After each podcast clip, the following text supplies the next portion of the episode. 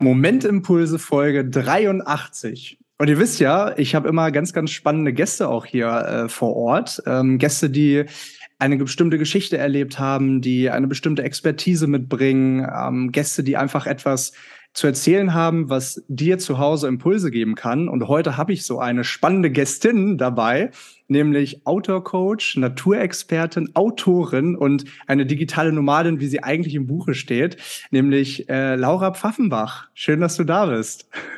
Ja, vielen Dank. Ich freue mich hier zu sein und ich freue mich, Impulse geben zu können. Ich äh, freue mich auch total, dass du direkt gesagt hast, ja, mache ich sofort, ich bin dabei, weil ich musste an dich denken. Ähm, ich hatte es ja eben schon, ich meine, wir haben ja so ein bisschen gequatscht vorher. Du sitzt mir gerade per Zoom gegenüber äh, aus Würzburg. Äh, ich konnte es kaum fassen, dass du dich niedergelassen hast, weil äh, du ja tatsächlich echt ein Mensch bist, der so viel um die Welt gereist ist, die letzten ja, zehn Jahre, zwölf Jahre, wie auch immer. Ähm, und ich musste an dich denken, weil ich habe ja dieses Buch von dir geschenkt bekommen vor anderthalb Jahren knapp. Und dadurch, dass das mit, mit meinem Studium so ein bisschen korreliert hat, habe ich echt wenig gelesen. Aber dann habe ich mal wieder reingelesen und habe gedacht, ey, die Laura, die kannst du doch mal fragen, ob sie hier mal im Podcast dabei sein könnte, weil du echt viel zu erzählen hast. Und deswegen freut es mich, dass du direkt gesagt hast, ich bin dabei. Ja, ja, ich habe mich total gefreut über die Anfrage vor allem auch, äh, weil ich drüber nachgedacht habe, wie wir denn eigentlich zusammengekommen sind. Und das war ja auch irgendwie so witzig. Ich weiß nicht, ob du dich erinnerst. Ich habe ja einfach mal Mut gefasst und über Instagram dich angeschrieben. Damals. Ja, das, das ist schon. Ich, ich musste tatsächlich auch, also wann wir uns das letzte Mal äh, und ich glaube auch zum ersten Mal live gesehen haben. Nee, war das das erste? Nee, das war nicht das erste Mal. Du warst ja auch mal bei einem Journey Stamps Event dabei. Ne? Genau, ne? ja. Genau, richtig. Ähm, aber das zweite Mal war jetzt vor knapp anderthalb Jahren, da hast du mir auch netterweise das Buch geschenkt.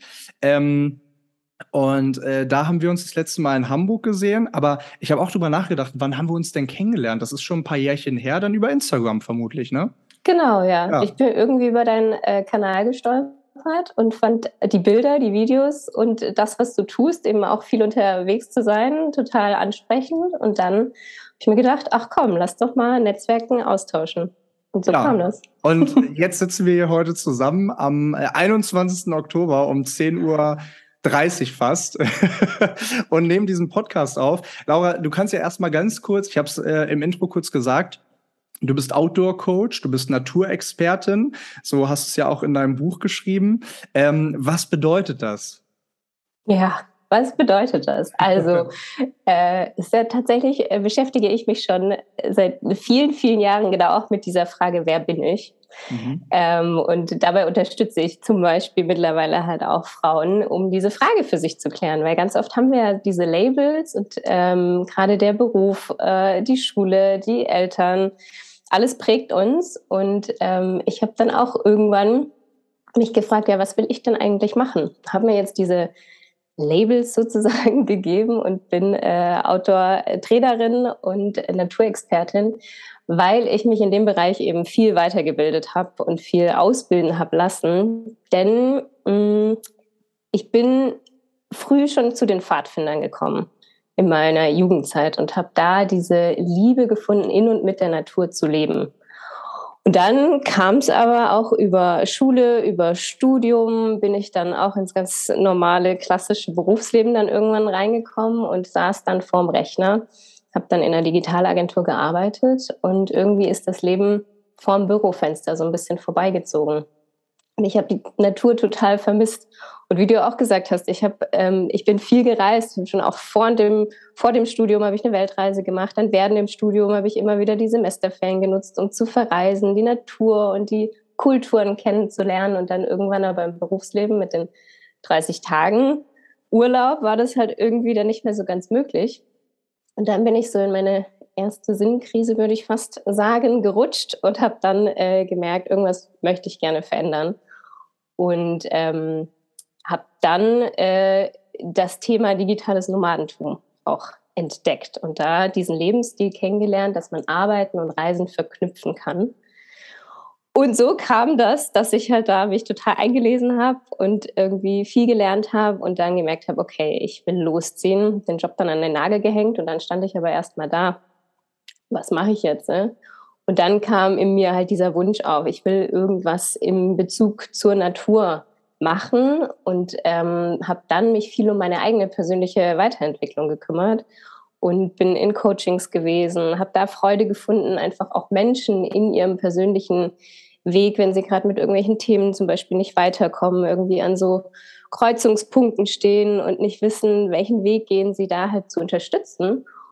Und das habe ich dann äh, vor allem im äh, Outdoor-Bereich eben gemacht, weil die Natur da so wundersame Wirkungen auf uns hat. Kennst du bestimmt auch und alle, die hier zuhören, dass wenn wir im Wald unterwegs sind und irgendwie mal das Handy auch wirklich zu Hause lassen und mal in der Tasche lassen, dass wir relativ schnell runterkommen, den Stress vergessen und sich vielleicht Probleme einfach auflösen. Und das fand ich super spannend, habe mich dann total viel eingelesen, ähm, auch in dieses Thema Waldbaden, können wir vielleicht später auch nochmal eingehen, mhm. auch super spannend. Ähm, und so kam es, dass ich dann halt ähm, Outdoor-Coach geworden bin und zusätzlich eben jetzt auch als Outdoor-Trainerin ähm, angestellt oder ja immer wieder gebucht werde, wo ich dann Gruppen in die Natur führen kann und dann irgendwann habe ich auch meinen Mutausbruch gewagt und habe eben mein Unternehmen namens Pfade finden gegründet, wo ich genau das auch Frauen weiterbringe, dieses, diesen ja, Mut zu fassen, rauszugehen, die Natur zu erleben und dann halt all diese Erlebnisse für sich mitzunehmen und dann in den Alltag zu übertragen. Denn da kennen wir das ja auch, dass irgendwie wir vielleicht einen Berg an To-Dos oder äh, Papierkram auf dem Tisch haben und denken, der ist nicht überwindbar. Mhm. Und dann äh, so Erinnerungen an zum Beispiel eine Tour oder ein Erlebnis draußen uns helfen kann, uns wieder zu besinnen, ach doch, ich schaffe das. Mhm. Und so kleine Tipps und Tricks uns im Alltag helfen können, die wir halt mit Erlebnissen in der Natur verknüpft haben. Das vielleicht mal so als kleinen Abriss. Ja, das, das, ist, ein, das ist ein guter Abriss. Ähm, ich, ich möchte es so ein bisschen zeitlich einordnen. Ähm, Pfadfinderin? Also du, du hast ja eben ähm, die Situation im Wald beschrieben. Du gehst in den Wald und ich kenne das auch, wobei ich sagen muss, ich bin viel zu selten im Wald. Ähm, aber man kennt es, dass man ähm, ja einfach mal, ich nehme mir auch aktuell ein bisschen besser wieder ähm, Zeit für mein eigenes Bewusstsein. Ähm, wenn ich beispielsweise Ah, ich, ich meine, ich habe es eben erzählt. Ich bin ein Mensch, der sehr viele Sachen auch irgendwie gleichzeitig macht und auf dem Weg vom Einkaufen zurück ähm, wie jetzt heute Morgen beispielsweise, äh, muss ich nebenbei aber noch irgendwelche, irgendwelche Sprachnachrichten hören oder beantworten oder oder oder und und sag mir aber immer mal wieder bewusst, ich lasse das Handy jetzt in der Tasche und ähm, lass einfach nur mal alles wirken, was gerade auf mich einwirken kann. Und im Wald ist es natürlich noch viel krasser. Ich finde dieses Beispiel mal ganz gut mit dieser Weihnachtskugel, die man so schüttelt und überall mhm. fliegen diese Schneeflocken. Wenn man die einfach mal abstellt, ähm, dann gibt das ganz viel Klarheit, ne? Und ganz viel Ruhe wird ausgestrahlt und Ruhe kommt von innen.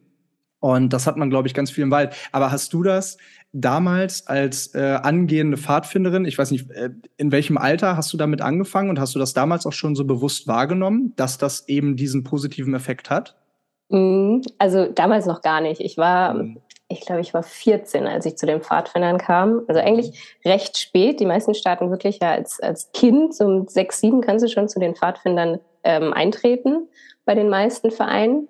Ähm, bei mir ging es dann so mit äh, Teenie-Alter, mit 14 so los. Und damals natürlich waren noch ganz andere Themen irgendwie präsent. Was ich da toll fand, einfach die ähm, wir treffen uns in der Gruppe einmal in der Woche und dann gibt's halt diese Wochenendaktion und einmal im Jahr das Zeltlager, wo wir dann wirklich auch ohne Strom, ohne fließend Wasser äh, zusammen gelebt haben. Also auch diese Gemeinschaft total im Mittelgrund stand und dann aber wirklich so mit den Gegebenheiten umzugehen, weil ich kann mich erinnern an manche Zeltlager, wo es halt in Strömen geregnet hat, irgendwie drei, vier Tage hintereinander und wir dann halt um unsere Zelte Graben ziehen mussten und da halt ganz andere Themen auf einmal halt wichtig werden und da zum Beispiel halt einfach die technologischen Handygeräte und sowas halt einfach keine Priorität haben. Diesen, diesen Wechsel immer wieder halt zu haben, es war aber wie gesagt damals so Teenie-Zeiten auch gar nicht wichtig für mich, ähm, kam dann wahrscheinlich erst auch so, als ich dann ja, durchs Erwachsenwerden, durch irgendwie mehr Verantwortung und auf einmal äh, dann in dem Job zu hängen, wo ich halt auch hauptsächlich vom Rechner gesessen bin, dann mit dem Handy, Termine und hin und her. Und da hatte ich ganz, ganz oft diesen, diesen Stress, in mir gespürt und dann dieses Bewusstsein gehabt, ich muss jetzt raus. Und da war zum Beispiel halt immer der Wald meine Tankstelle sozusagen. Mhm. Ja.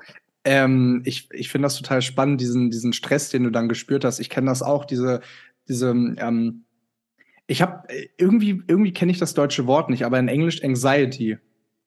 Weißt du, die, die du einfach, die du einfach so irgendwie, die du einfach von innen verspürst, ah, irgendwie bin ich gerade nicht in meiner Mitte, irgendwie brauche ich gerade eine Auszeit, irgendwie brauche ich etwas, was mich wieder ins Gleichgewicht bringt. So, mhm. und das ist die Natur für dich. Du hast eben gerade gesagt, ähm, Du hast es kurz angerissen, Outdoor-Coach, du wirst gebucht für beispielsweise Touren, Ausflüge.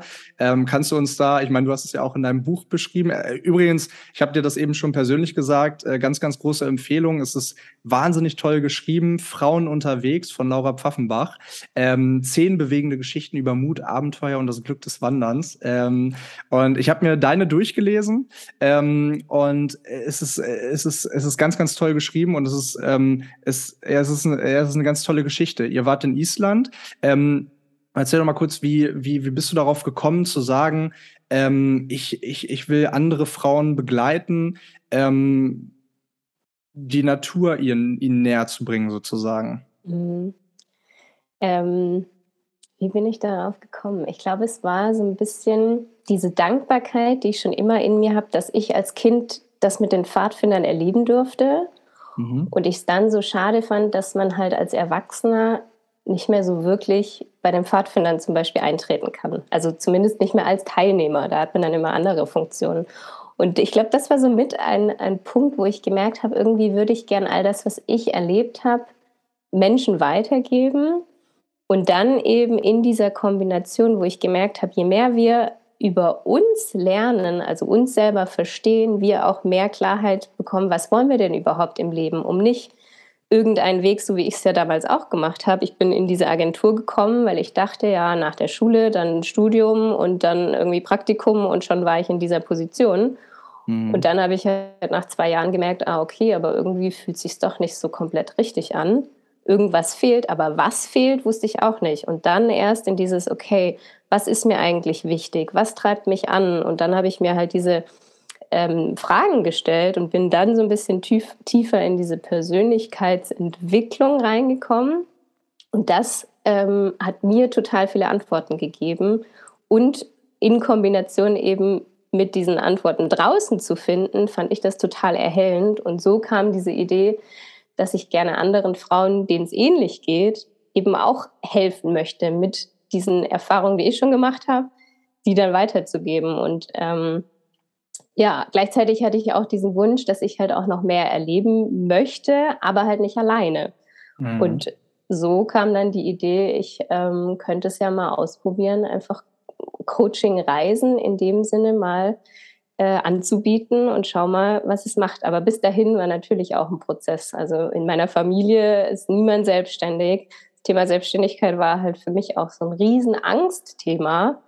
Ähm, und da natürlich auch ganz viel hochkommt mit, schaffe ich das, kann ich das und was kommt alles dazu. Und das, ähm, ja, war auch schön, in dem Moment einfach Menschen an meiner Seite zu haben, die ich durch diese digitale Nomadenszene kennengelernt habe, die in ähnlichen äh, Momenten in ihrem Leben waren, dass sie eben auch was starten wollten und aber auch nicht wussten, nicht so richtig wussten, was und wir dann gemeinsam uns quasi gegenseitig unterstützt haben, weil das habe ich definitiv gelernt und kann auch jedem mitgeben, dass wenn du irgendwie an diesem Punkt stehst und was verändern möchtest, dass es halt wichtig ist, einfach Menschen um dich herum zu haben, die an dich glauben, gerade wenn du selber noch nicht an dich glaubst. Mhm. Ich habe jetzt, ich habe jetzt zwei, zwei große Fragen und ich überlege die ganze Zeit, womit fange ich jetzt an. Ähm, aber erstmal vielleicht ganz kurz äh, noch zu deiner Coaching oder zu deinen Coaching-Reisen. Ähm, Nimm uns da doch mal so ein bisschen detaillierter mit rein. Also die Geschichte, die du auch in deinem Buch beschrieben hast, da ging es nach Island. Ihr wart eine Gruppe von, ich weiß es gar nicht, acht Frauen, zehn Frauen? Genau, acht Frauen waren dabei. Ah, acht Frauen waren dabei, okay. Und genau, war das eine, ein spannender Ritt. Also äh, es war für mich das erste Mal auch in Island. Ja. Ähm, ein Land, was mich schon immer fasziniert hat. Äh, du kennst es, warst ja auch dort. Mhm. Es ist einfach dieses Feuer und Eis, Natur pur und diese extremen Naturgewalten, die man dort spürt und findet, fand ich halt total spannend. Und so hatte ich gedacht, okay, hm, ich möchte das Land erkunden und möchte gerne Frauen mitnehmen. Und dann habe ich diese Tour geplant und ähm, letztendlich waren wir dann fünf Tage in dem ähm, auf dem Land Manaulagar, also die Namen in Isländisch sind ja immer sehr besonders, waren wir dann auf einem Wanderweg unterwegs ins Hochland, beziehungsweise wir sind im Hochland gestartet und sind bis an die südliche Küste gelaufen und haben dann in Zelten übernachtet. Also Wildcampen ist ja in Island auch äh, verboten, damit man die Natur auch hier schützt, die ja sehr sensibel ist. Und so sind wir quasi äh, die fünf Tage lang unterwegs gewesen, sind mit dem Bus dann von der Hauptstadt zum Startpunkt gefahren und dann wirklich mit all dem, was wir brauchten für die Tour, unterwegs gewesen. Und es war für meine Teilnehmerinnen, mh, für die meisten auch die erste Mehrtageswanderung. Und das ist eben genau das, das Spannende und das Schöne, was ich ermögliche, halt diese Erfahrung zu machen mit Menschen, aber denen es zum Teil genauso geht, die halt auch zum ersten Mal sowas machen, aber natürlich mit mir dann auch durch meine ähm, Erfahrung durch die Pfadfinder, durch meinen Outdoor-Trainer sein und auch durch diese Gespräche vorher. Es gibt eine Packliste, es gibt vorher noch Calls, um halt wirklich auch den Rucksack richtig zu packen, um zu gucken, auf was ähm, muss geachtet werden. Auf was muss denn ähm, geachtet werden? Vielleicht, zum Beispiel, also ja, super gerne. Was super, super wichtig ist, ähm, ist immer der Schlafsack. Also es wird unterschätzt, auch wenn man in Deutschland unterwegs ist, dass Unterkühlung einfach das Hauptrisikoproblem immer noch ist, ähm, auch in unseren Breitengraden. Und da ist zum Beispiel halt der Schlafsack und die Isomatte halt super, super wichtig. Bei der Isomatte gibt es zum Beispiel eben auch extreme Unterschiede, was die Isolation angeht. Mhm. Und da gibt es halt auch so einen bestimmten R-Wert beispielsweise, wo man dann halt gucken muss, dass es halt eine bestimmte äh, Höhe hat, um halt äh, die, ja, die Bodenkälte dann abzuschirmen. Und das war zum Beispiel für Island super wichtig, wenn wir da auf den gefrorenen Boden gelegen sind. Wir hatten nachts dann auch teilweise gerade von äh, 0, 0 Grad. Und äh, genau solche Geschichten. Oder auch die Wanderstöcke, kann ich tatsächlich sagen. Ähm, muss, durfte ich auch erst lernen, ähm, weil ich immer dachte, oh, mit Wanderstöcken irgendwie hast du da die Hände nicht frei. Aber wenn du mit einem äh, 12, 13 Kilo Rucksack irgendwie unterwegs bist, bist du einfach viel instabiler. Und dann mhm. helfen die Wanderstöcke dir zum einen Stabilität zu geben, dass du nicht irgendwie umfällst oder hin und her wankst. Und zum anderen aber auch deine Gelenke schonst natürlich. Mhm. Genau. Du, du, hast, du, du hast in deiner Geschichte geschrieben, dass dir die eine Nacht irgendwie die Luftmatratze äh, ein Loch äh, reingekommen ist. Ähm, oder beziehungsweise ja. es gibt ja, es gibt ja auch die Möglichkeit, oder ich glaube, das hast du sogar auch beschrieben, dass die Zelte ähm, vielleicht durch, keine Ahnung, Steinchen, die durch die Gegend fliegen, wie auch immer, Vulkanasche, keine Ahnung, dass da Löcher reinkommen. Was macht man in solchen Situationen? Ich kann mich dran erinnern, äh, wir waren damals auch öfter mal zelten hier in Deutschland und äh, dann hat in der zweiten Nacht ist komplett auch die Luft rausgegangen aus meiner Matratze. Ich war damals 17, ich habe dann einfach auf dem Boden mhm. gepennt ja. und das war ja auch okay, deutscher Sommer, aber ich glaube isländischer Winter ähm, oder Herbst oder auch Sommer, ist ja egal, äh, sieht da nochmal anders aus, ne? Ja, absolut. Also äh, habe ich mich natürlich auch zu Tode geärgert, dass da irgendwie in der zweiten Nacht dann auf einmal ein äh, Bleistift hat sich durch meine Matratze mhm. gebohrt. Mhm. Und ähm, auch dieses Thema, ich habe natürlich den Teilnehmerinnen zigmal vorher gesagt, checkt euer Equipment, achtet darauf, dass ihr es auch mal vorher ausprobiert, damit ihr wisst, wie es ähm, in der Handhabung ist und so Sachen und dann passiert mir sowas. Aber steckst du halt nicht drin. Also gerade sowas, ähm, da musst du dann eben, das finde ich ja auch das Schöne an dem Reisen und unterwegs sein, dass du halt einfach diese Kompetenz des in dem Moment, wenn sowas passiert, einfach flexibel handeln, Probleme lösen und kreativ werden, geschult werden.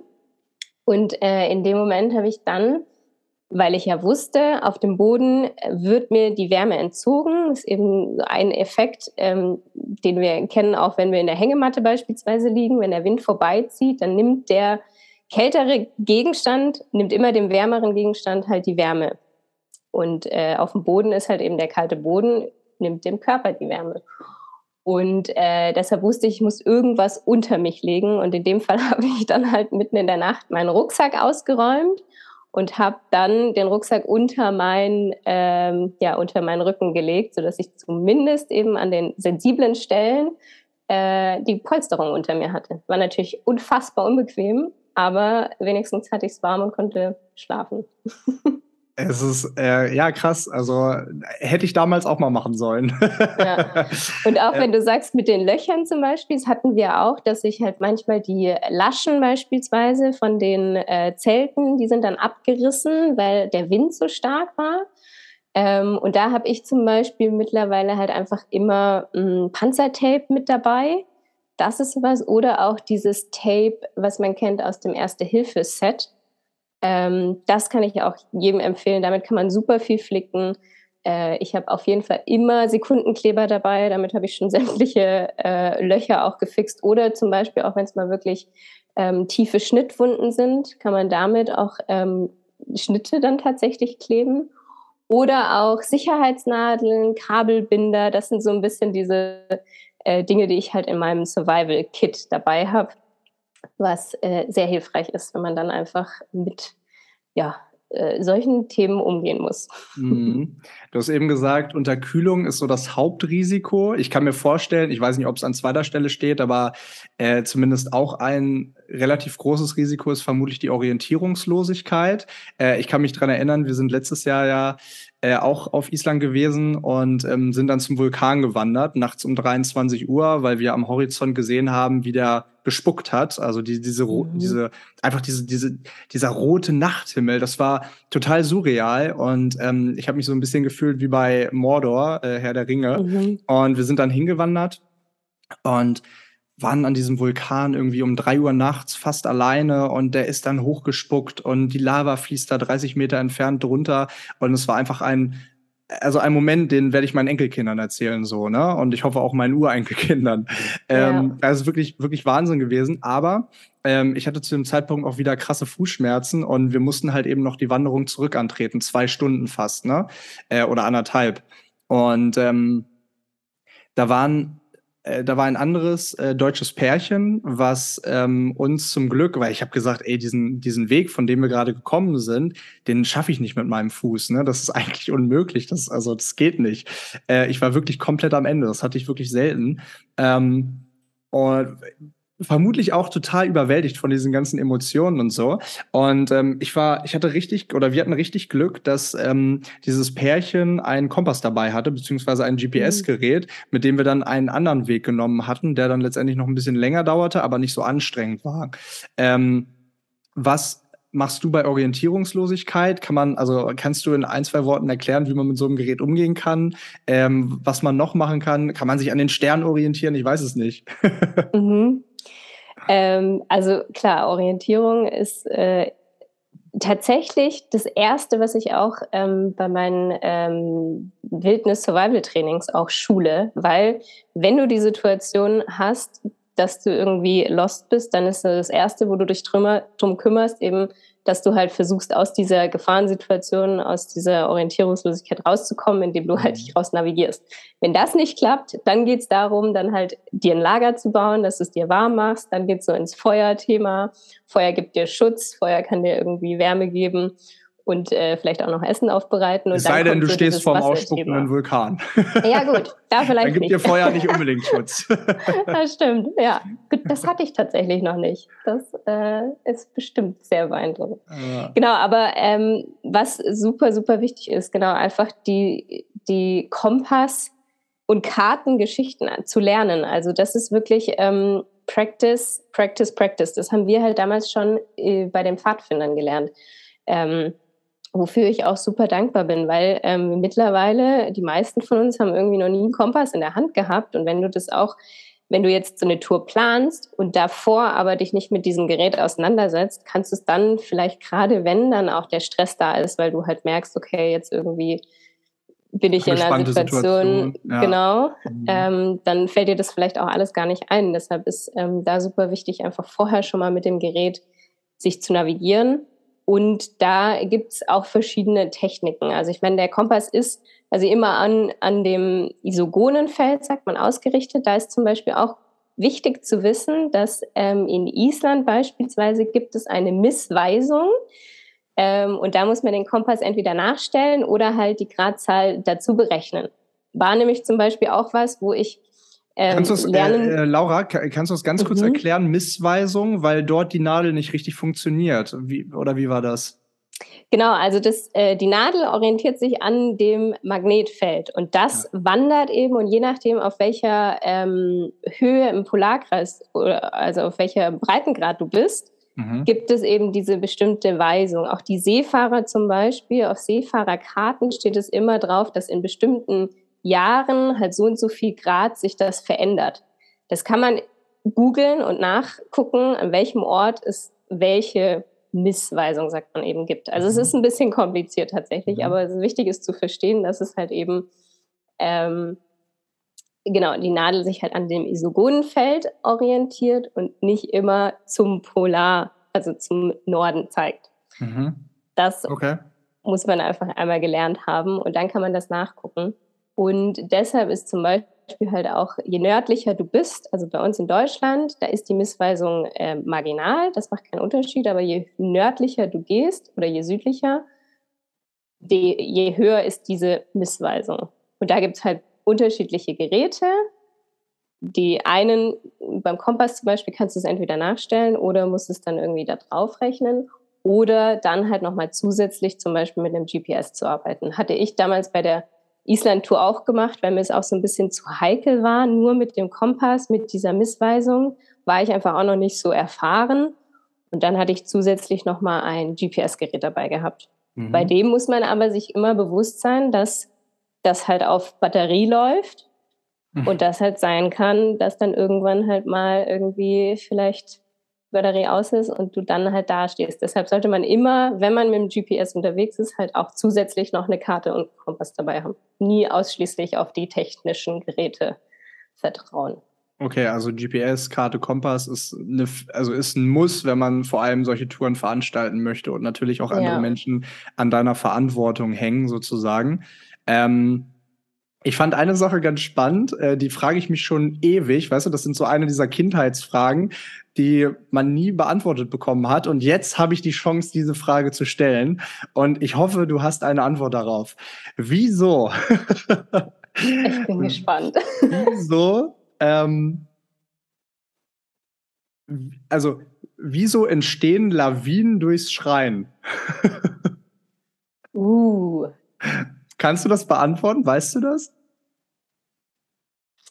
Ähm, ich habe mir tatsächlich noch nie die Frage gestellt und sie wurde mir auch noch nie gestellt. Ah, schade. Schade, ne? ähm, nee, ich würde jetzt wahrscheinlich nur fachsimpeln, aber ich weiß es nicht, nee. Nee, alles gut. Warte mal, warte mal, komm mal hier ganz kurz. Ich bin da, ich bin da, wir, wir nehmen ja über Zoom auf. Ähm, ah, und ich, warte mal. Also ich würde schätzen, das Echo ist ja, also es hat ja was mit Schall zu tun. Mhm. Das wäre so ein bisschen die Vermutung, ja, dass also halt dadurch ich, die, die lose Decke dann irgendwie, Schneedecke dann.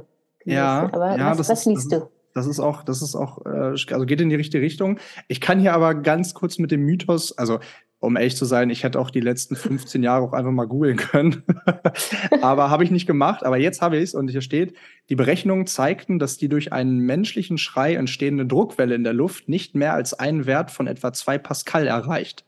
Das reicht bei weitem nicht, um eine Lawine auszulösen. Dafür wäre nämlich laut Schätzungen mindestens 200 bis 500 Pascal nötig. Ah. Naja, ist jetzt auch nur Google-Wissen, aber vermutlich, ähm, ja, Ah, okay. Vermutlich, äh, ja, gut. vermutlich ist das so Stimmt korrekt. das vielleicht gar nicht. Ja. Hm. Okay. naja, also gut. doch, st stimmt ja schon, aber vermutlich halt einfach nicht durch einen einzelnen Menschenschrei. Ja.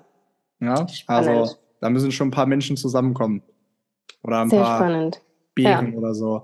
Ähm, was sind denn, also deine, deine Coaching-Touren, ne? Ähm, das ist ja eine Mischung aus wir gehen wandern, wir tun etwas für uns selbst, was vielleicht die anderen Frauen in dem Fall ja schon immer mal machen wollten, über sich hinauswachsen können, dieses Gefühl von Freiheit vielleicht empfinden können, ausbrechen aus dem eigenen mhm. Alltag. Also das, also ich, ich stelle mir das wahnsinnig toll vor. Ähm, Und es ist ja immer in Kombination mit Coaching. Es ist ja nicht nur, wenn ich das richtig verstanden habe, nicht nur Outdoor-Coaching, heißt also, wie mache ich diesen Knoten, äh, worauf muss ich achten beim Karte lesen, wie baue ich mein Zelt auf und, und, und, sondern es sind ja auch tiefgehendere Fragen, die mh, die Menschen, die Teilnehmerinnen dazu bewegen soll, ähm, ja auch an ihrer Persönlichkeit weiterzuarbeiten. Ähm, du bist Outdoor-Coach. Ähm, was sind denn so deine Lieblings-Coaching-Fragen auf so einem, auf so einem Beispieltrip, sage ich mal, jetzt, jetzt durch Island zum Beispiel? Mhm. Also die meisten Frauen, die zu mir kommen, ähm, sind immer an so einem Scheidepunkt im Leben. Mhm. Also dass sie irgendwie ähm, zum Beispiel in dieser Situation stecken, dass ähm, sich irgendwas verändert. Und in den meisten Fällen ist es irgendwie so diese berufliche Frage, wie geht es jetzt weiter? Sei es von Studium zu ähm, Berufsleben oder dann schon eine Zeit lang im Beruf gearbeitet und dann irgendwie nicht ganz so zufrieden. Und da aber die Frage, wie geht es weiter? Oder auch Mamas, die dabei sind, die lange zu Hause waren und jetzt irgendwie wieder ins Berufsleben finden, aber da merken, irgendwas muss sich verändern. Also immer so dieses dieses Umbruchsthema. Und da sind hauptsächlich einfach hm, diese Fragen, ähm, wo wir halt reingehen, einfach mal zu gucken, was ist mir wichtig. Also wir, wir fangen quasi so an, dass wir einfach mal gucken, wer bin ich? Was waren so im, im Leben ähm, bisher so meine Höhepunkte? Wo habe ich Spaß gehabt? Wo habe ich Freude gehabt? Wo bin ich gewachsen? Also da schauen wir einfach, was sind die Werte letztendlich? Das sind so unsere inneren Antreiber. Ähm, ist bei mir zum Beispiel einfach auch diese, diese Inspiration, die mich immer wieder antreibt. Deshalb habe ich mich auch so gefreut, hier zu sein, dass ich Menschen inspirieren kann. Und das gibt mir so diesen, diesen Drive, dann wirklich auch äh, mit Freude an der Arbeit zu sein. Und das mhm. versuchen wir zum Beispiel rauszufinden. Ähm, und das in Bezug dann auch auf die Persönlichkeit. Wir haben ja einfach in den ersten drei bis fünf Lebensjahren prägt sich unsere Persönlichkeit und diese Veranlagungen sind relativ fest. Und was wir dann im Laufe des Lebens machen, ist, dass wir auf diese Persönlichkeit halt einfach Muster, Denkmuster, Verhaltensmuster draufpacken, weil wir mit unserer Persönlichkeit raus in die Welt gehen, Erfahrungen machen und Feedback bekommen. Und wenn wir halt immer aber entgegen unserer Persönlichkeitsstruktur arbeiten, dann fällt uns das halt einfach schwer und raubt uns Energien. Und da gucken wir halt einfach mal hin, was sind so die Veranlagungen. Ähm, ich zum Beispiel bin ein Mensch, der ist äh, sehr, wo sehr enthusiastisch ist. Also wenn ich irgendwie was Neues zum Beispiel ähm, kennenlerne, gehe ich da mit Feuer und Flamme rein. Und das sind so diese, diese Kernpunkte, die wir anhand von der Persönlichkeit dann zum Beispiel rausfinden können. Und dann ist so diese zweite Thema erstmal an, annehmen, was alles da ist und dann zu gucken, wo will ich aber auch hin. Mhm. Weil ganz, ganz oft ähm, leben wir halt einfach so in den Tag rein und wissen gar nicht, wo wir überhaupt hinwollen. Und wir können aber, wenn wir das Ruder selber in die Hand nehmen, mitentscheiden und Weichen legen. Aber dazu müssen wir uns halt auch einfach mal die Zeit nehmen und zu schauen, ja, wie soll es denn, wenn ich mir alles wünschen könnte, wie soll es denn eigentlich sein? Mhm. Und das sind dann so Visualis Visualisierungstechniken, wo wir dann auch in die Meditation beispielsweise gehen, solche Fantasiereisen machen oder auch einfach zum Beispiel Bilder legen. Da nutzen wir ganz, ganz häufig einfach die Zeichen von der Natur und gehen einfach mit zu einer bestimmten Frage in den Wald. Mhm. Schicke ich so die Teilnehmerinnen in den Wald rein und die können dann einfach mal schauen, was spricht sie an. Ist es jetzt ein Stein, der hart und schwer ist oder ist es irgendwie eine Feder, die irgendwie diese Leichtigkeit bringt? Und so kann man tatsächlich auch dann mit den äh, Antworten aus der Natur, auch wenn es vielleicht ein bisschen merkwürdig klingt, dann doch relativ viel äh, über diese aktuelle Frage, die man bringt, dann auch herausfinden äh, und Antworten bekommen. Schön, das ist sehr, sehr schön. Und was ist so das äh, Feedback von, oder beziehungsweise in welcher, ähm, in welchem, in welchem Alter äh, sind so meistens deine Teilnehmerinnen? Mm, ähm, also ich hatte schon von bis alles so dabei, ähm, aber die meisten sind so äh, in den 30ern, Anfang 40er Jahre, würde ich sagen. Ähm, mhm. Genau, und da auch äh, komplett unterschiedlich. Also wirklich manche, die selbstständig sind, manche, die angestellt sind, Mamas. Ähm, und das finde ich auch das Schöne einfach an den Gruppen, dass da so unterschiedliche Lebens, also unterschiedliche Frauen in unterschiedlichen Lebensphasen dann zusammenkommen. Mhm. Und auch das Feedback von der letzten Reise, wo wir im Pfälzerwald unterwegs waren, war auch, dass sie es einfach schön fanden zu merken, sie sind nicht alleine mit ihren Sorgen, mit ihren Gedanken, weil ganz oft stecken wir dann ja in so einem Kreislauf und in so einem Negativstrudel, merken irgendwie, wir sind unzufrieden, vielleicht auch gelangweilt von dem eintönigen Leben und wollen irgendwie was verändern, ähm, reden uns dann aber ein, ach, stell dich nicht an, eigentlich ist doch alles gut, so hast doch ein schönes Leben aufgebaut und hast vielleicht auch ziemlich viel Geld und Zeit in deine Ausbildung reingesteckt, kannst ja jetzt nicht alles an Nagel hängen und nochmal von Null starten. Und dann halt genau mit diesen Sorgen gehst du ja nicht unbedingt an deine Freunde oder an deine engste Familie ran. Und dann aber mit fremden Menschen äh, ist, das fand ich auch immer spannend, dann diese Öffnung, wenn dieses Vertrauensverhältnis da ist, relativ schnell da. Und dann merkt man, ach krass, okay, ich bin gar nicht alleine mit meinen Themen.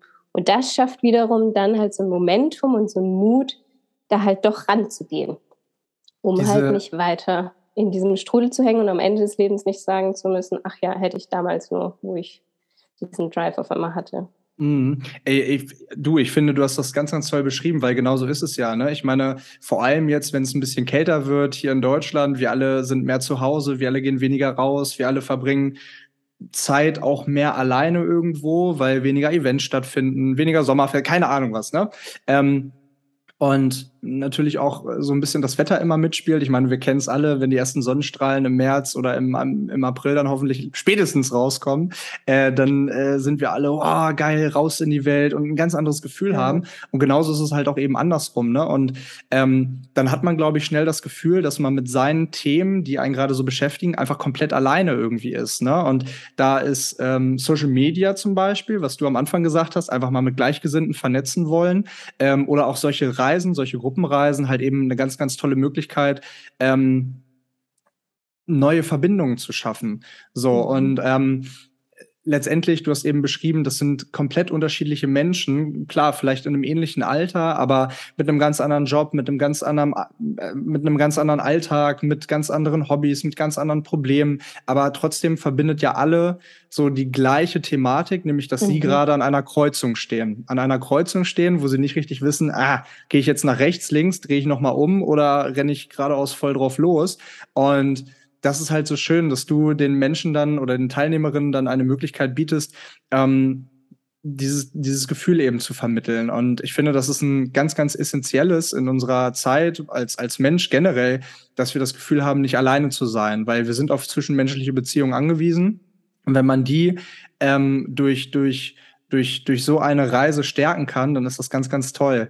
Ähm, du hast ja, du hast ja vorhin auch, und das war meine andere Frage eigentlich, ähm, die, die, die kommt jetzt, ähm, angesprochen, dass du dich verändert hast, ne? Und du hast es auch in deinem Buch geschrieben, dass dich eine Freundin vor, weiß ich nicht, mittlerweile zehn, nee, wann, wann hat sie dich gefragt oder wann, wann, wann hat sie das gesagt? Äh, 2016? 2016. 2017, und, ja. und das war vermutlich genau die Zeit, als du gerade in deinem Vollzeitjob Schön. noch warst, oder? Ja. Und die hat dir gesagt, Laura, du hast dich verändert. Und generell, ich, ich finde, ich finde Veränderung ist super, super wichtig, weil ich meine, wenn ich dich jetzt fragen würde, Laura, hast du Bock, in zehn Jahren genau der gleiche Mensch zu sein wie heute, dann würde ja jeder von uns sagen, nee, also natürlich nicht. Ich will das haben, das haben, ich will das Ziel erreicht haben und ich will an dem Punkt in meiner Persönlichkeit noch weitergearbeitet haben. So, ne? Also wir, also die einzige Konstante ist ja Veränderung. Aber du hast das ja so ein bisschen aufgenommen wie, ah, irgendwie bin ich, bin ich, bin ich schon ein bisschen abgerückt von meinen Werten. Mhm. Kannst ja, du den Prozess mal so ein bisschen, so ein bisschen detaillierter beschreiben? Voll gerne, ja. Ähm, auch gerade als du es jetzt nochmal gesagt hast, ich habe so richtig diesen Moment am Flughafen im Kopf, wo ähm, die Freundin und spannenderweise ist es mittlerweile meine Mitbewohnerin, hast du ach, erzählt. Ich ach, bin ein ach, bisschen ah. sesshaft geworden, genau, und habe jetzt mit ihr, ich, äh, die Lisa, die ich damals auf Weltreisen kennengelernt habe, mhm. und sie eben auch viel gereist ist und damals die Situation war, ähm, dass wir uns am Flughafen wieder getroffen haben und sie ist dann, ich glaube, nach Indien geflogen und ich musste wieder zurück in meinen Job. Mhm. Und da hat sie diese Worte gesagt, Laura, du hast dich verändert, bevor sie durch das Gate durch ist. Und das war so tief tiefgreifend, weil ich gemerkt habe, ja, ich habe mich nicht nur äußerlich verändert, also ich habe wirklich gemerkt, dass ich so ein bisschen so ein bisschen konservativer einfach geworden bin, irgendwie so langweiliger und ähm, ich konnte es mir dann auch richtig, nachdem sie das halt gesagt hat, dann auch im Spiegel sehen, dass ich irgendwie einfach nicht mehr so gestrahlt habe und nicht mehr so lebensfroh war. Und dann habe ich mich gefragt, ja krass, okay, woran liegt das? Und dann habe ich ja auch gemerkt, einfach durch diesen Job, den ich dann hatte, der mich nicht hundertprozentig glücklich gemacht hat. Ich hatte ganz tolle Projekte, ich hatte eine ganz tolle Chefin und tolle ähm, äh, Kollegen und Kolleginnen auch, aber irgendwas hat irg irgendwie so gefehlt. Und da bin ich einfach in so einen so Trott reingekommen und habe halt aber dann gedacht, ja gut, ist halt so, morgens aufstehen, dann mit der Bahn zur Arbeit fahren, dann halt meine Stunden absitzen, in der Mittagspause einmal kurz raus und äh, abends um die und die Uhrzeit wieder zurück. Und dann vielleicht war noch irgendwie Motivation, da abends nochmal zum Yoga zu gehen, aber irgendwie habe ich mich auch ausgelaugt gefühlt und ja, jeden Tag irgendwie das Gleiche. Und dann halt dieser eine Lichtblick war, okay, Freitag war immer unser Freitag, mhm. äh, wo wir uns gefreut haben, dass das Wochenende da war. Und so habe ich irgendwie von Woche zu Woche, von Monat zu Monat gelebt. Und das war irgendwie für mich so bedrückend. Und das war diese Veränderung, die ich damals halt dann von ihr in dem Moment gespiegelt habe, dass ich halt irgendwie so dieses, dieses Freude und diese Lebensfreude verloren habe. Und da habe ich dann gemerkt, okay, das will ich so nicht mehr weiterhaben. Ähm, mhm. Diesen Trott, diese Langeweile und ich will wieder zurück zu diesem Abenteuer. Letztendlich, genau, ich hatte es zwar ersehnt, so ein bisschen mehr Ruhe zu haben. Also wir haben so ein bisschen diese zwei Pole in uns, ähm, dass wir zum einen ja auch die Sicherheit brauchen, ist ja auch ein Grundbedürfnis, aber genauso auch das Abenteuer. Und als Kinder leben wir viel mehr das Abenteuer, weil halt alles neu ist. Wir lernen Fahrrad fahren, wir lernen neue Länder kennen und sonst was und leben immer in diesem Abenteuer. Und wenn wir erwachsen werden, steigt aber immer mehr die Routine und die Gleichheit und äh, der Trott so ein bisschen und wir sind dann nicht mehr so ganz in dieser Balance. Und das hatte ich halt gemerkt. Bei mir war dann auf einmal halt Alltag, Routine, jeder Tag gleich, viel mehr und das Abenteuer hat gefehlt. Und da habe ich dann diese Entscheidung getroffen. Ich muss das wieder in Balance bringen, damit ich letztendlich wieder in, in meine innere Balance auch komme und in dieses Strahlen und in diese Freude. Dazu muss man ja sagen, dass bei jedem diese Waage auch ganz anders aussieht. Ne? Also ähm, jeder von uns hat ja eine andere Kindheit erlebt und äh, nicht jeder war vielleicht nach dem Abi oder im Studium so viel reisen wie du und braucht vielleicht so viel Freiheit und so viel Abenteuer. Ähm, aber ich glaube, das betrifft uns alle, dass es für alle gleichermaßen wichtig ist, dass diese Waage halt irgendwie schon sich immer mal wieder ausgleicht, weil wenn wir nur das eine oder nur das andere haben, dann kann, also dann können wir schnell das Gefühl entweder von Übersättigung oder halt eben von diesem Trott, was du eben erzählt hast. Ähm, und das macht halt dauerhaft nicht glücklich. Und das Leben ist ein Prozess und es verändert sich auch alles. Und mal geht's hoch, mal geht's runter. Dann stehst du wieder im Tal ähm, vor der Spitze des nächsten Berges, dann stehst du ganz oben und es geht wieder bergab. Also das ist ja eine einzige Achterbahnfahrt, ne? aber das Leben so anzunehmen, das hast du ja eben auch gesagt, so wie es ist und aus den gegebenen Möglichkeiten das zu machen, ähm, was, ähm, was wir in dem Moment halt eben machen können, ist halt super, super, super, super, super wichtig, um halt glücklich zu sein. Und äh, ich meine, letztendlich ähm, sage ich das jetzt gerade, aber trotzdem sollte man natürlich immer diesen, diesen Mut und diesen Drang haben, ähm, auch Dinge aktiv verändern zu können und zu wollen. Also es, äh, ich meine, das heißt natürlich nicht, dass du jetzt deinen Job einfach so akzeptieren sollst, wie er ist. Und ja gut, dann mache ich das jetzt halt die nächsten 30 Jahre, sondern wenn du merkst, dass da irgendwas in dir brodelt, was unbedingt raus will, ja, dann, dann, dann muss es auch raus. Und selbst wenn es nur für ein halbes Jahr ist, mein Gott, ähm, du hast so viel Zeit in deinem Leben, also selbst äh, wir jetzt mit Ende 20, Anfang 30, selbst wenn wir 40, 50 sind, keine Ahnung.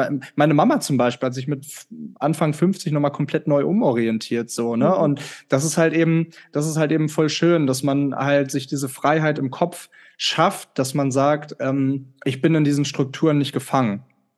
Ähm, jetzt äh, ist es so, wir haben da am Anfang drüber gesprochen. Du hast natürlich auch jetzt äh, auch ich meine, wie wir alle, eine kleine Achterbahn, Achterbahnfahrt so hinter dir und auch noch vor dir. Ähm, du warst viel reisen, dann warst du in einem Vollzeitjob, also wirklich von, von, von einer Extreme in die andere so ein bisschen. Und jetzt hast du dich selbstständig gemacht, arbeitest an Projekten, schreibst gerade dein zweites Buch, ähm, worauf ich sehr, sehr gespannt bin. Da kannst du gleich noch eben was zu erzählen. Ähm, und hast natürlich auch dann diese Corona-Phase jetzt mit, mit bekommen, logischerweise, und auch mitgenommen, äh, leider, ähm, äh, Anfang, Anfang 20 dann. Und du hast eben am Anfang gesagt, dass du, ähm, beziehungsweise in unserem kleinen Vorgespräch, äh, dass du dir immer diese Frage gestellt hast, wo bin ich jetzt eigentlich zu Hause? Und ähm, ich finde, das ist auch eine krasse Frage, die mich auch schon lange irgendwie beschäftigt. Äh, wie sieht deine Antwort darauf aus? Mhm. Ähm, ja, tatsächlich ist das bei mir hochgekommen, als es dann Anfang Corona-Zeiten mit Lockdown und so hieß, bleibt zu Hause. Und da kam halt dieser Prozess bei mir so ins äh, Laufen, wo ich mir diese Frage gestellt habe, ja, wo ist denn zu Hause? Ich meine, zu dem Zeitpunkt war ich schon dreieinhalb Jahre ortsunabhängig und hatte quasi keinen festen Wohnsitz. Und es hat mich immer dahin getragen, wo mein Herz sich gerade wohlgefühlt hat. Und dann bin ich da geblieben. Und dann stand vielleicht wieder die nächste Reise an und dann bin ich da länger geblieben und war eben viel unterwegs. Viel auch rastlos, das habe ich auch gemerkt. Ähm, was natürlich super viel Organisation auch immer super viel Energie auch gebraucht hatte. So immer dieses Planen, wo werde ich als nächstes übernachten äh, und wohnen. Und ähm, das war, wie gesagt, diese dreieinhalb Jahre wunderschön und ich will es auch nicht missen, weil ich ähm, so viel erleben durfte. Aber irgendwie war ich da auch so ein bisschen müde von. Und dann kam mhm. eben so ein bisschen diese tiefergehende Frage, ja, wo ist zu Hause? Mm, und dann habe ich gemerkt, für mich ein Zuhause machen für mich immer auch die Menschen aus. Und ich habe zum Beispiel auch während der ganzen digitalen Nomadenzeit mir immer die Orte rausgesucht, wo andere Nomaden waren, wo irgendwie Menschen sind, die gleichgesinnt sind, die irgendwie sich mit ähnlichen Themen beschäftigen, die eben auch diese Positivität in sich haben. Und das hat sich damals tatsächlich auch, wo ich unterwegs war, schon durchgezogen. Und das habe ich dann gemerkt, dass das für mich ein Zuhause ausmacht. Und das habe ich jetzt zum Beispiel eben mit meiner Mitbewohnerin gefunden, die ich, wie gesagt, auch schon auf Reisen kennengelernt habe ähm, und mit ihr zusammen jetzt eine WG gestartet habe und gleichzeitig hier jetzt auch einfach eine wunderschöne Community gefunden habe. Ähm, zum Beispiel alles rund um die Kakaowelt. Also ich bin Ach, jetzt okay. auch total ähm, in ähm, das Kakaotrinken eingestiegen. Auch hier ist der Kakao, wurde in Südamerika ja auch schon seit ja, Millionen Jahren irgendwie so als ähm, zeremonielles Getränk genutzt. Und da schaffst du ja wirklich auch diese Verbindung zur Natur. Und ich bin jetzt eben, äh, gehe ein und aus bei der ähm, Kakaomanufaktur von Kakao Misha und bin jetzt auch Kakaobotschafterin beispielsweise, weil ich so viel Freude gefunden habe, auch Kakaozeremonien zu geben. Und bei Geil. den Coachingreisen zum Beispiel ist das jetzt auch ein Teil, weil wir da auch wieder in diese, der Kakao macht einfach diese Herzöffnung und wir kommen einfach so in diese Freude rein und das passiert irgendwie so gesellig zusammen. Gleichzeitig ist es auch super reich an Mineralien, also es schafft auch nochmal für unsere Gesundheit was Gutes. Und so habe ich jetzt auch hier wieder quasi Menschen um mich gefunden, die mein Zuhause ausmachen. Mhm. Deshalb würde ich da sagen, das macht für mich mein Zuhause auch. Gleichzeitig weiß ich aber, das ist trotzdem gerade noch so eine Station, weil in meinem Kopf, ich, ich spreche es einfach mal aus, wer weiß, was passiert, ähm, aber in meinem Kopf ähm, habe ich diesen Wunsch, auch mit meiner Mitbewohnerin, mit meinem Freund zusammen, dass wir so eine kleine Natur-Community gründen. Mhm. Also wirklich auch mit diesem Gedanken, einfach Menschen zusammenzubringen, unterschiedliche Lebensphasen ähm, vielleicht auch, so ein bisschen mehr generationenmäßig auch, aber dann halt mitten in der Natur zu leben. Jeder hat so sein eigenes kleines Häuschen, äh, vielleicht ein Baumhaus, vielleicht ein Bauwagen, auch hier so ein bisschen irgendwie diese Kreativität reingebracht und da finden dann halt zum Beispiel Kurse von mir statt mit Waldbaden, mit Naturabenteuern. Vielleicht gibt es ein Baumhaus, Workshop und sonst was. Genau, so ein bisschen in die Richtung gedacht. Also falls da jemand irgendwie ein Grundstück in Spessart-Nähe hat, meldet euch. genau, meldet euch gerne.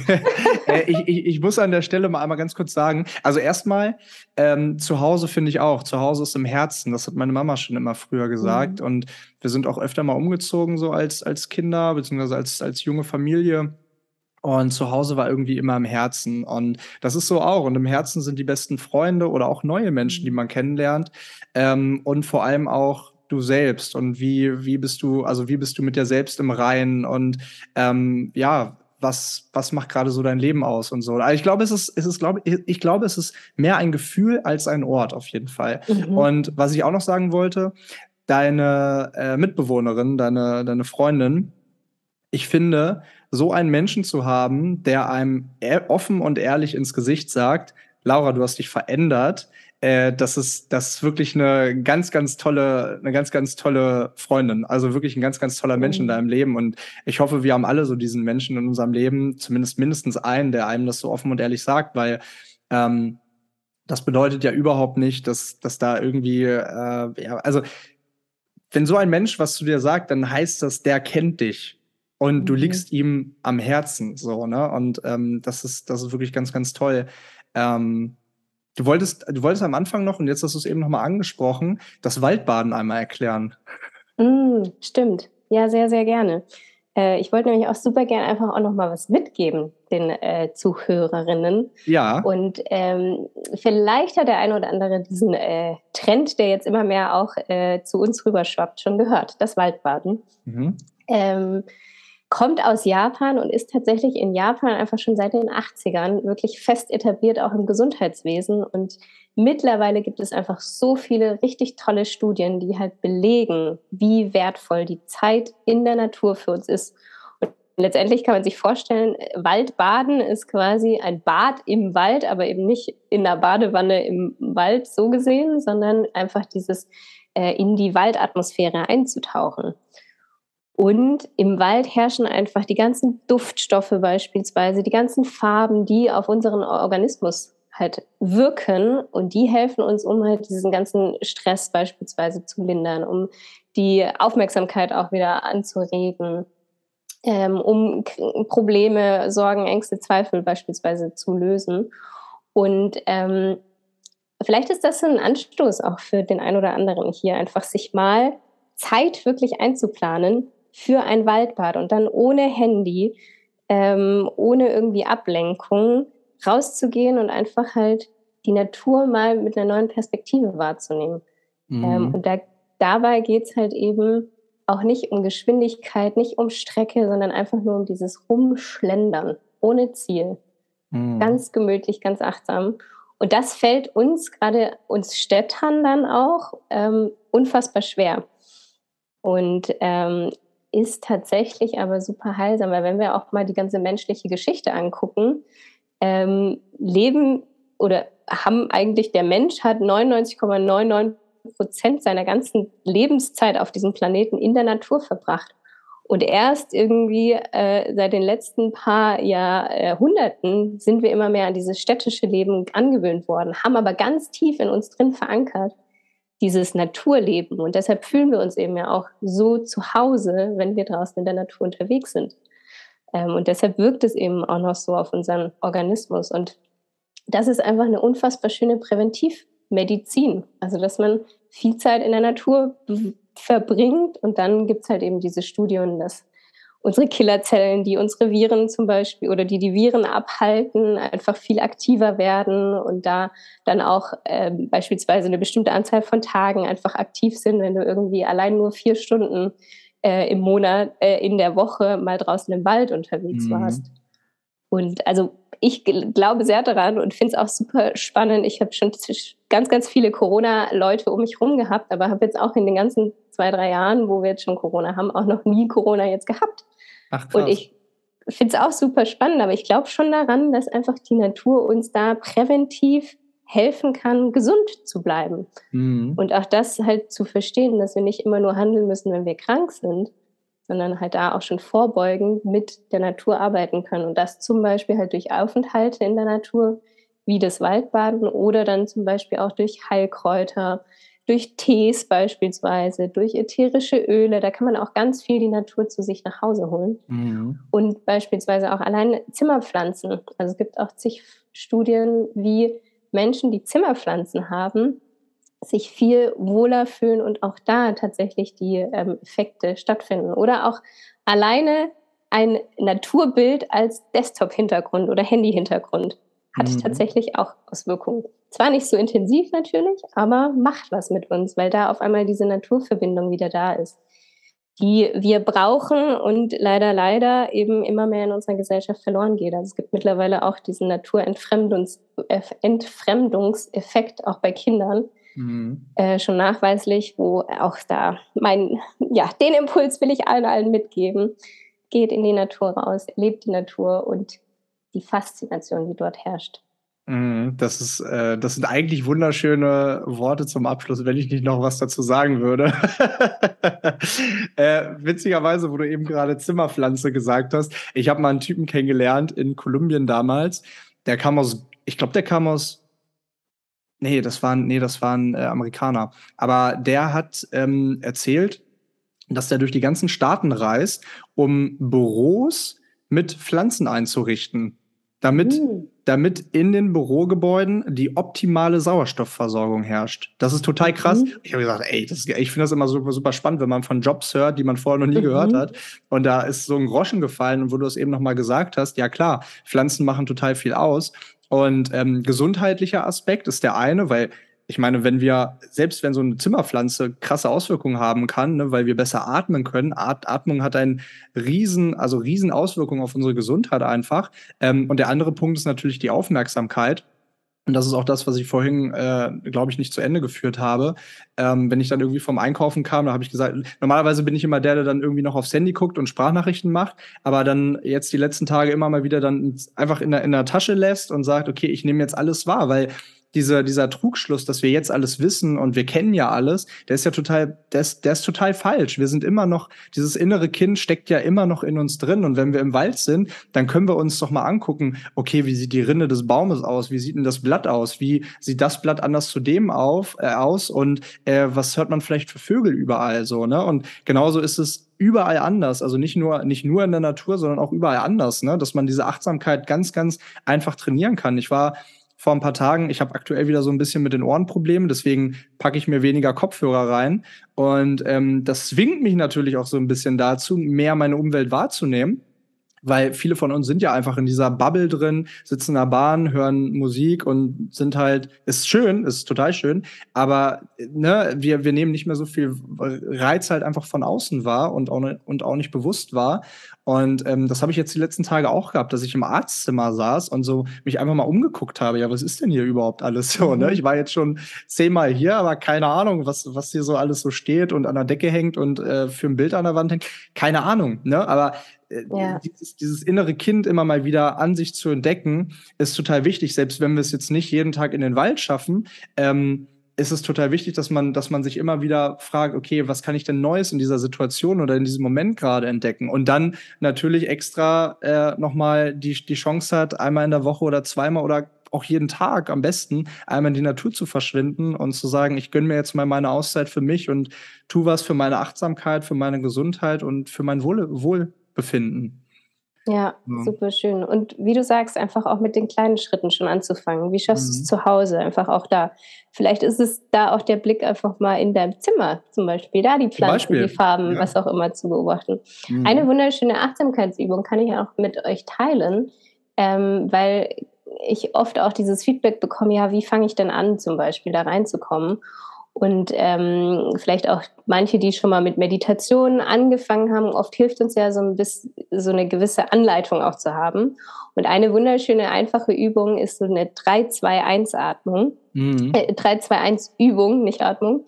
Äh, und das funktioniert so, dass du da deine unterschiedlichen Sinne einfach schulst und erstmal drei Dinge, die du siehst, drei Dinge, die du hörst, drei Dinge, die du fühlst, wahrnimmst. Und das kann sowas sein wie, also wirklich sichtbar halt deine Flasche auf dem äh, Schreibtisch oder dann die Blume in der Ecke und drei Dinge, die du hörst, dann wirklich auch da die Umgebungsgeräusche und dann fühlen ist halt zum Beispiel dann draußen der Wind auf der Hand oder die, ähm, die Steine unter deiner Fußsohle oder so. Und dann geht's quasi dreimal, einmal sehen, hören, fühlen und dann zwei Dinge, die du siehst, hörst, fühlst und dann eine Sache, die du siehst, hörst, fühlst. Und es können die gleichen sein, kann aber auch was anderes sein. Mhm. Und so hast du so ein bisschen so eine Guideline und schulst aber da einfach deine Sinne nochmal intensiver. Vielleicht hat der eine oder andere, die eine oder andere hier Lust, das mal auszuprobieren. Oder du auch. Ich, ich habe es tatsächlich, ich kenne das als 5-4-3-2-1-Übung, also fünf ah. Dinge, die man sieht, vier okay. Dinge, die man fühlt, drei Dinge, die man hört, zwei Dinge, die man riecht und eine Sache, die man schmeckt. So, ah, und, okay. und, und äh, das, das habe ich, hab ich damals auch öfter mal gemacht. Und was ich auch noch gemacht habe, ist ähm, die Übung mit den Kaffeebohnen. Mm, Dann packt mhm. man sich, äh, oder können auch kleine Steinchen sein oder Murmeln oder was auch immer, ähm, in die linke Hosentasche.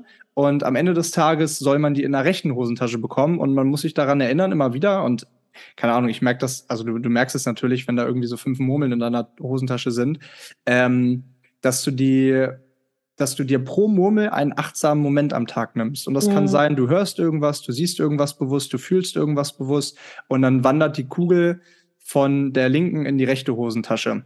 Und so hast du deine fünf achtsamen Momente am Tag, die du auf jeden Fall, wenn du auch so ein kleiner kompetitiver Mensch bist wie ich, der dann sagt, ja, natürlich möchte ich diese achtsamen Momente dann irgendwie sammeln. Ähm, ne, das, also das ist auch eine gute Übung. Ja, mhm. das ist, das ist toll. Das ist sehr, sehr toll. Äh, Laura, es ist ein, eine, eine, ähm, es war mir ein inneres Blumenpflücken, wenn wir schon bei der Natur sind, äh, heute mit dir zu sprechen. Das hat mir sehr, sehr viel Spaß gemacht. Das hat mir an der einen oder anderen Stelle äh, die Augen geöffnet. Ähm, ich hoffe, euch zu Hause auch. Das war ein ganz, ganz tolles Gespräch. Zum Abschluss natürlich nochmal äh, die Info von dir. Da muss ich dich fragen. Du schreibst gerade, ich habe es vorhin gesagt, an deinem zweiten Buch. Du hast auch einen eigenen Podcast. Ähm, sag doch mal eben noch mal kurz was dazu, wie die Leute dich finden können, wenn sie da mehr Interesse dran haben. Ja, vielen, vielen Dank. Also es war mir auch eine große Freude und wahrscheinlich könnten wir noch ewig weiter quatschen. ähm, aber genau, falls ihr mehr wissen wollt, hört super gerne in meinen Podcast namens Pfade finden. Ähm, auch auf der Website findet ihr ganz viel Infomaterial, auch rund um dieses Thema, wie uns die Natur einfach helfen kann, um unseren eigenen Pfad wiederzufinden, den Pfad zu unserem Herzen, ähm, dem Pfad aber auch in der Natur. Und ähm, genau, falls ihr euch von noch mehr Geschichten inspirieren lassen möchtet, dann super gerne in dem letzten Buch ähm, oder auch in dem neuen Buch ähm, hat den Übertitel Frauen unterwegs. Es sind eben Frauen, die ihre Geschichten teilen.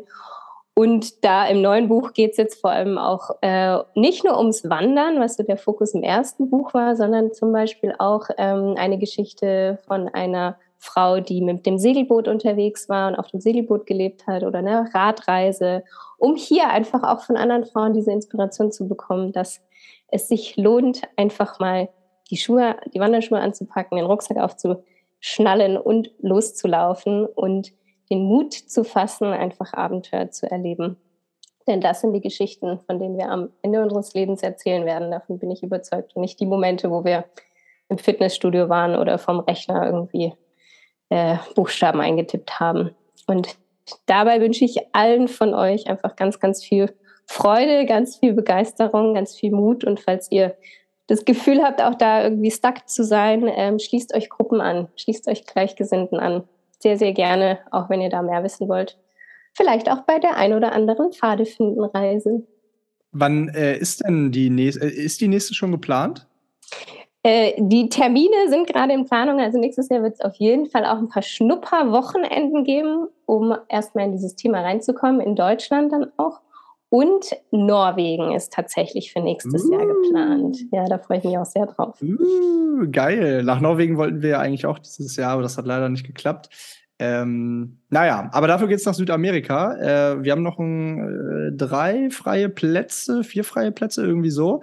Also wenn ihr euch da anschließen wollt, auch da sehr gerne. Und dann fliegt ihr danach nach Norwegen direkt, hier mit Laura. Übrigens, ich, ähm, ich finde, das ist so passend. Guck mal, du heißt Pfaffenbach und PFA, also wie groß ist die Wahrscheinlichkeit, aber dann hast du auch noch, da, also dein Unternehmen Pfade finden, Pfadfinder, so, also das, das passt ja alles super gut zusammen. Also äh, selten sowas gesehen, dass das wirklich so gut passt. Ja, schön. Das ja, ist, danke. Äh, also wollte ich an der Stelle mal kurz gesagt haben, das ist ja alles super, super passend. Schön. ja, sehr gut. Laura, vielen lieben Dank. Ich äh, bedanke mich ganz, ganz herzlich für deine ganzen Momentimpulse, die du geben konntest und äh, hoffe, ihr zu Hause hattet ganz viel Spaß. Ich wünsche euch, wir wünschen euch einen wunderschönen Start in die neue Woche. Bleibt gesund, bleibt bunter. Geht mal raus in die Natur, geht mal in den Wald und atmet ganz tief ein und durch. Und äh, ja, dann hören wir uns in zwei Wochen wieder. Ganz liebe Grüße.